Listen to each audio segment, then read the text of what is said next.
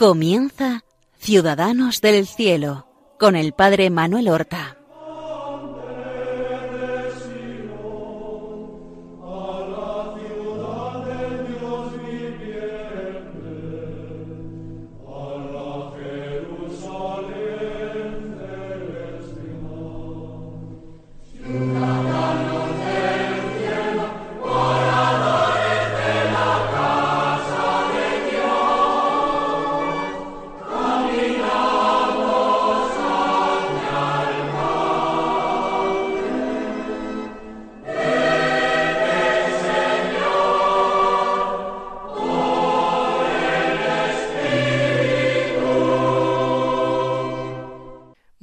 Buenos días, queridos amigos y oyentes de Radio María, seguidores del programa Ciudadanos del Cielo.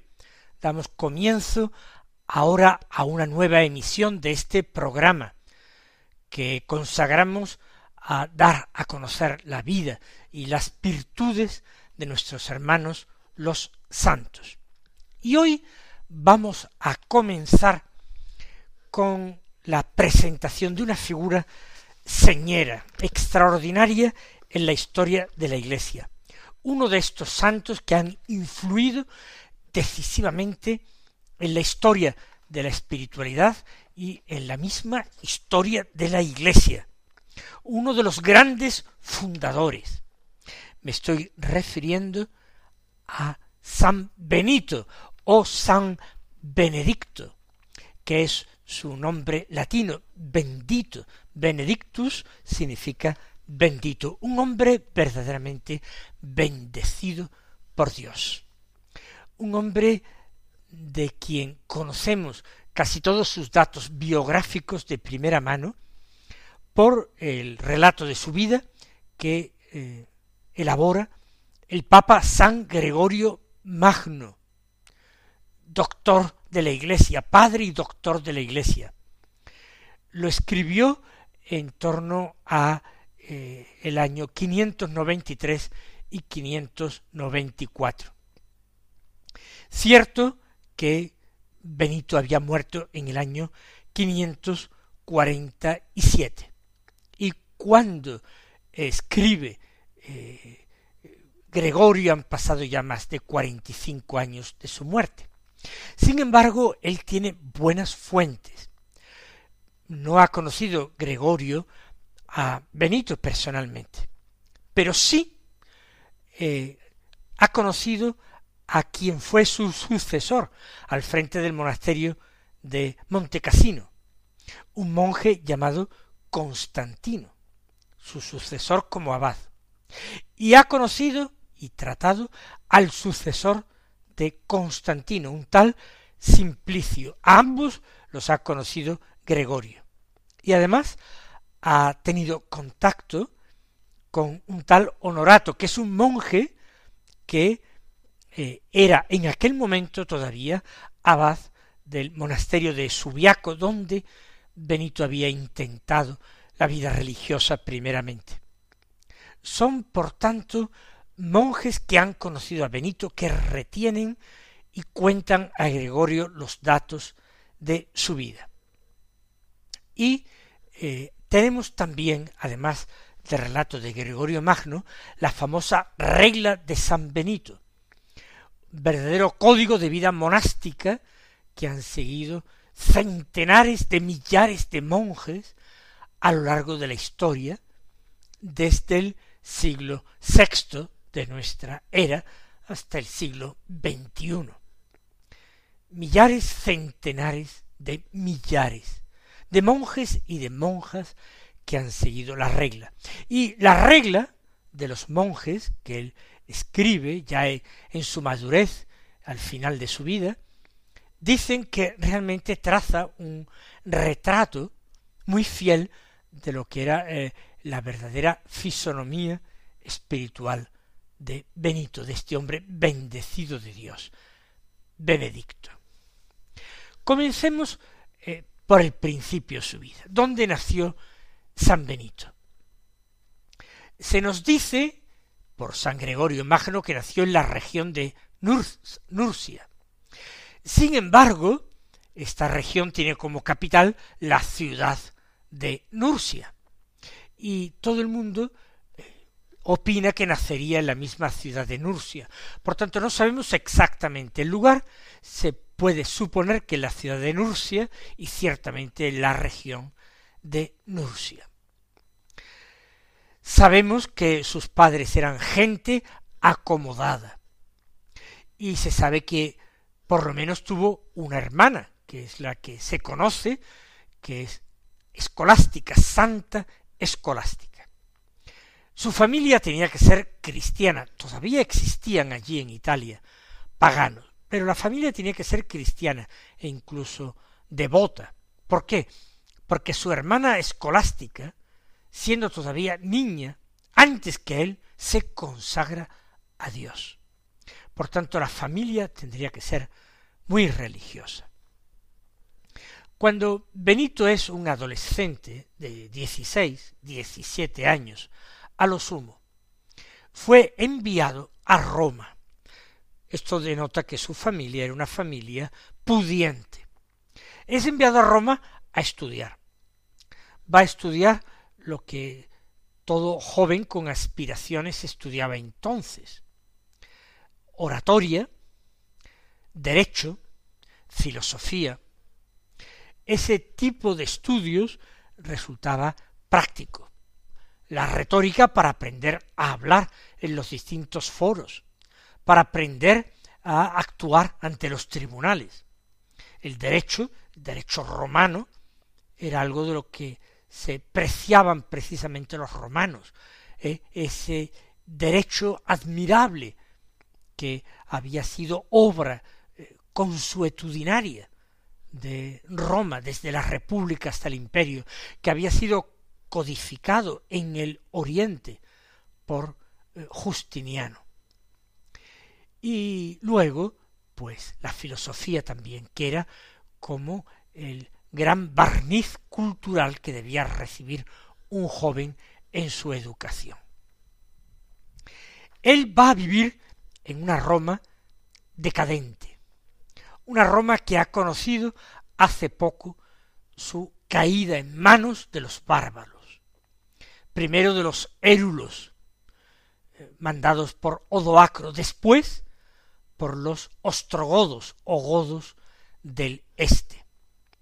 En este reino ostrogodo, en torno al año 480, porque tampoco sabemos el año con exactitud, nace Benedicto.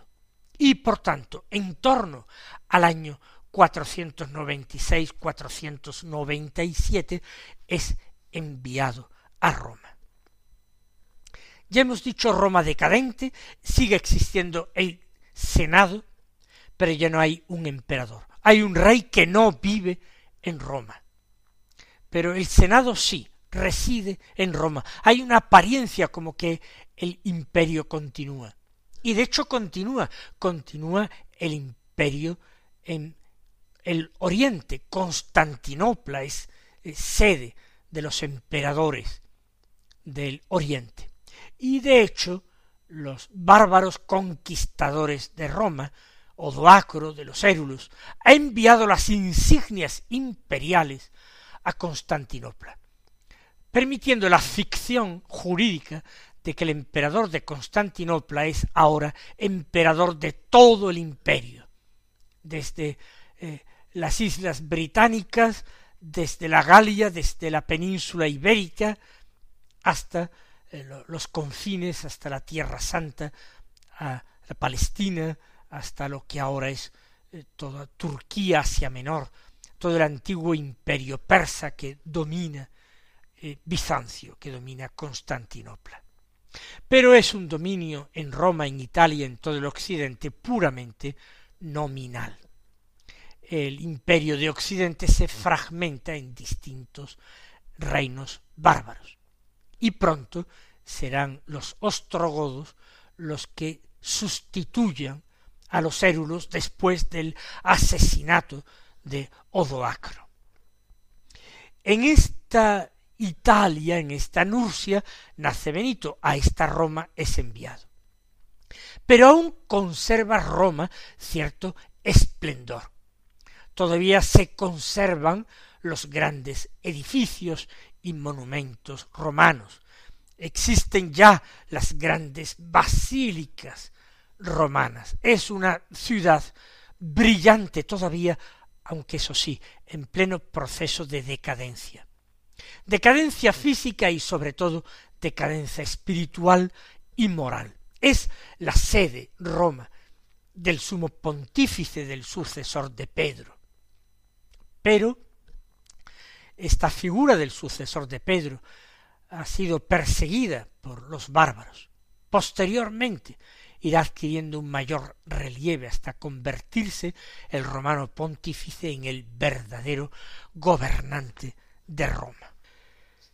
Era una ciudad hermosa y Benito se deleitearía con estas bellezas y frecuentaría las iglesias romanas y asistiría a las liturgias presididas por el Papa y visitaría las tumbas de los mártires y las catacumbas romanas. Todo esto haría el joven bendito Benedicto en Roma al mismo tiempo que estudia. Pero poco a poco se da cuenta de que el ambiente moral de Roma está muy degradado. Los estudiantes que allí acuden buscan no la devoción, sino la fiesta, el holgorio. Llevan una vida muy disipada, moralmente muy peligrosa. Pero Benedicto, hombre de corazón profundo, hombre de corazón limpio, es alguien que se siente asqueado por toda esta decadencia moral. Él no cede a las tentaciones que acechan a la juventud en esta Roma que, aunque cristiana, tiene en muchos casos costumbres paganas. No está solo en Roma. Desde Nurcia lo ha acompañado su nodriza, es una mujer que le quiere muchísimo. Y no sabemos por qué es ella quien le acompaña. Quizás Benito ha perdido a su madre muy joven, todavía siendo niño. Por supuesto es una suposición. Podía vivir su madre, pero designar a esta nodriza, a esta niñera que él tuvo, para acompañarlo, como sirviente y como compañía. Y esta mujer es también una mujer profundamente religiosa y seguramente le apoya y le sirve de compañía. Lo cierto es que pronto va a abandonar sus estudios Benedicto. No porque no se aplique a ellos, claro que se aplica, y además se nota que él tenía ya una cultura adquirida. Cuando redacta la regla, su famosa regla ya en el ocaso de su vida, lo hace con un estilo muy correcto, muy literariamente bello, sencillo, austero, pero correctísimo. Por tanto, era un hombre cultivado. Desde luego, desde su infancia en Nurcia, pero desde luego también ha recibido en Roma una formación. No sabemos el año, pero suponemos que no sería mucho después de los dieciocho años, o quizá a los dieciocho años, cuando decide marcharse de Roma. Su niñera, su nodriza, está desolada. Estos no son los planes que los padres de Benito tienen para él. Y él tampoco ha pedido la opinión a sus padres, sino que mostrando un carácter tremendamente decidido, ha querido actuar con coherencia, vivir su fe cristiana con total coherencia. Y eso no puede hacerlo en Roma, o al menos resulta peligroso hacerlo en Roma, porque él es un jovenzuelo, quizás con dieciocho años, y no se siente inmune ni libre de toda tentación. Las padecerá muy grandes, las tentaciones, digo, luego en la soledad. De modo que, viéndose en peligro, no dejándose llevar por la soberbia de que él sería capaz de resistir todo tipo de malos ejemplos y tentaciones, escapa de Roma. Y por supuesto, su nodriza se va con él. Y busca la soledad. Pero evidentemente no tiene unos planes fijos y concretos. Todavía no sabe por dónde lo llevará Dios. Y por eso al llegar a una ciudad que se llamaba Efide, hoy día se llama Afile, Efide entonces, pues se detuvo, en principio a pasar algunos días, pero encontró la particular simpatía y amistad de un sacerdote, del párroco de la iglesia de San Pedro, que descubre en este joven realmente alguien limpio, puro, inteligente, piadoso, alguien que podría ser un perfecto candidato al sacerdocio, aunque él no ha pensado nunca en hacerse sacerdote. Encuentra otras personas piadosos en la comunidad parroquial y deciden quedarse a vivir allí. No sabemos cuánto tiempo, pero ciertamente no fueron días, fueron quizás años. Se quedan allí, forman parte de aquella comunidad cristiana. Benito va eh, asentándose como persona, madurando como hombre, va cultivando su piedad, adquiriendo seguramente una formación litúrgica y su nodriza permanece con él, forman una pequeña familia, como una madre y un hijo. Ella se ocupa de la casa, ella se ocupa de cocinar, de cuidarlo, de curarlo. Y aquí son felices por algún tiempo y Benito crece, no solamente hacia arriba como hombre, sino que crece interiormente, en virtudes, en conocimiento. Esta primera etapa, o mejor dicho, esta etapa que sigue a sus estudios romanos en la vida de Benito, terminará por una circunstancia que se va a dar. Y es que Benito va alcanzando fama de santidad. El párroco habla muy bien de él y todos en la comunidad lo estiman como un hombre prudente, justo, virtuoso. Para colmo, se cuenta de él un milagro. Vamos a decir que se trata de un milagro doméstico. Su nodriza había pedido prestada una eh, criba, una criba para cribar el trigo que luego molía y se hacía el pan en casa. Eh, por lo visto era no de madera, sino de, de barro, de arcilla, la criba. Lo cierto es que se le cayó y se rompió. Y ella empezó a llorar de una manera desconsolada, porque era una cosa que le habían prestado y se sentía muy apurada. Vivían con estrechez, vivían con pobreza, no sabemos si a Benito se le retribuía por algo en concreto o simplemente trabajaba con sus propias manos en el campo.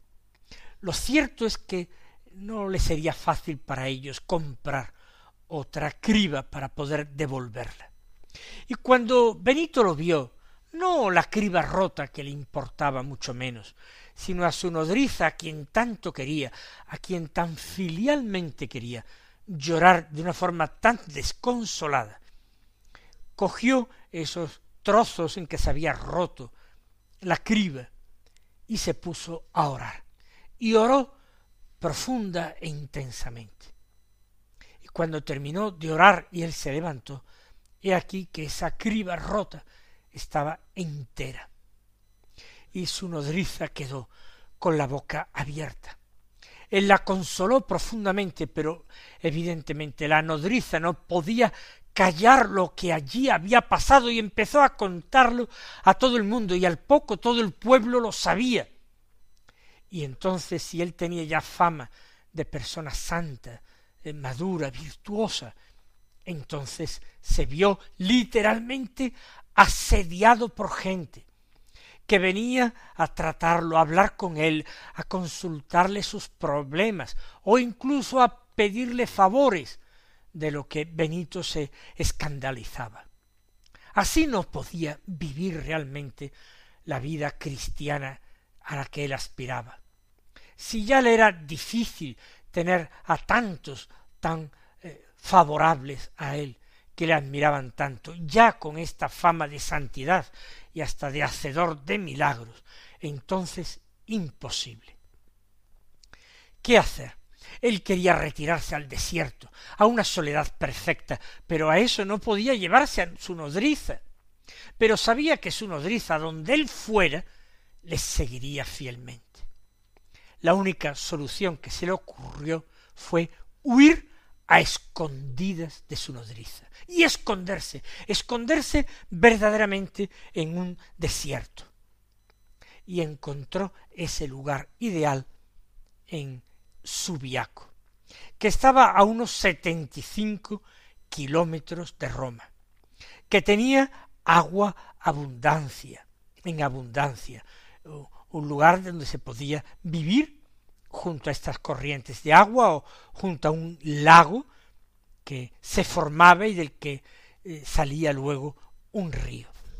Subiaco está solamente a ocho kilómetros de Éfide, donde estaba viviendo. Pero la ventaja es que nadie sabía dónde había encaminado sus pasos Benito. No le dijo a nadie a dónde había ido.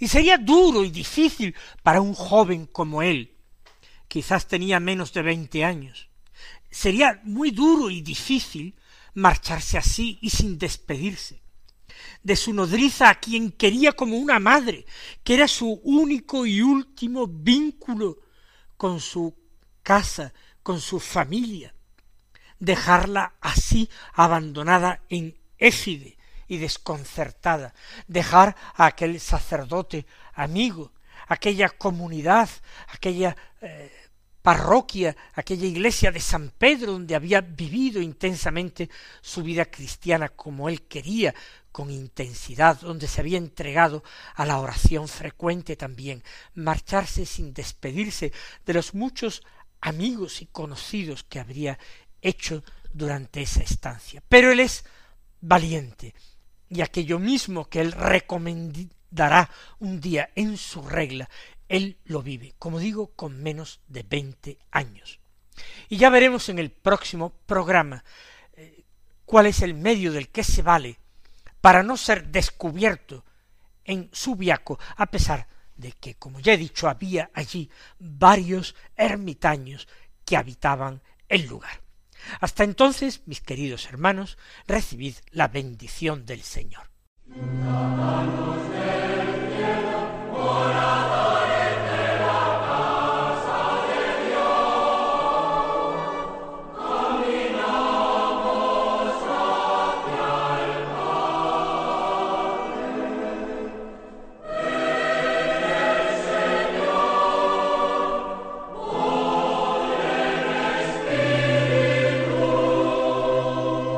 Han escuchado en Radio María Ciudadanos del Cielo con el Padre Manuel Horta.